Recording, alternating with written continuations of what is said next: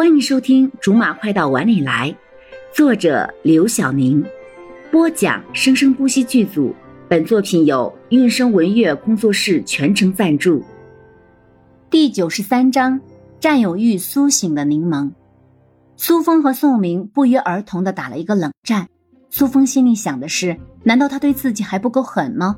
宋明想的则是：比这还狠是有多狠？可是你这些事情。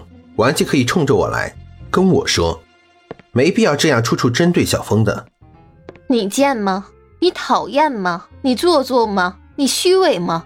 如果这些你都没有，我为什么要冲着你去？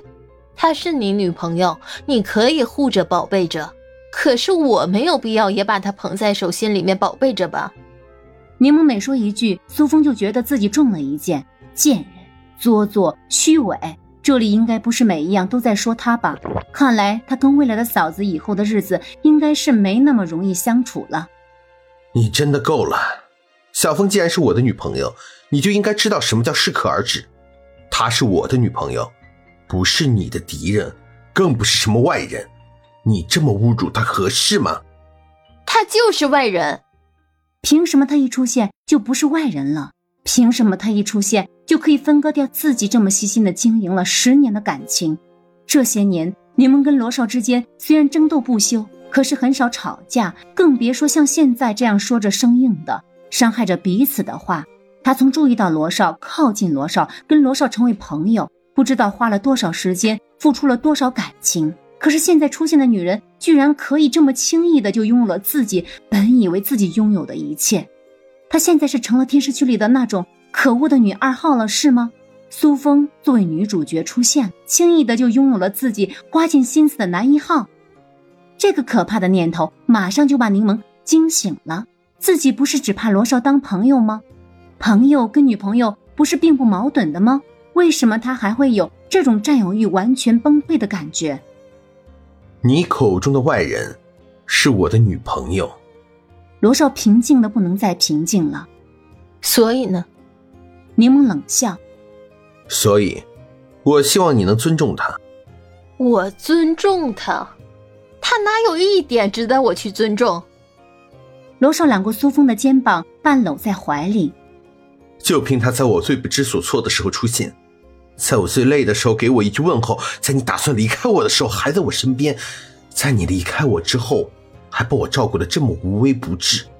我离开，在他出现之前，我从没想过要离开。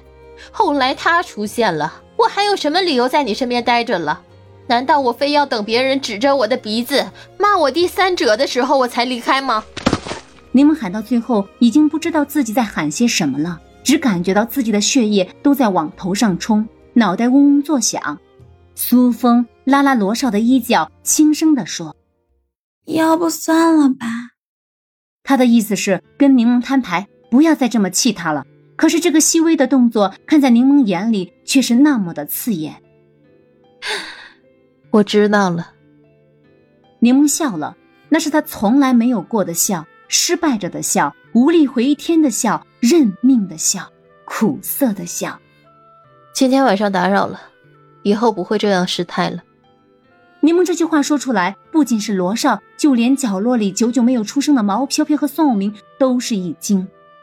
柠檬竟然，他这是在低头认错吗？怎么可能？毛飘飘认识柠檬比罗少认识柠檬还要早，两人从初中开始就是同班同学，关系就像现在这样好，几乎是形影不离的。柠檬的事情他都知道，无论是跟同学、父母、老师。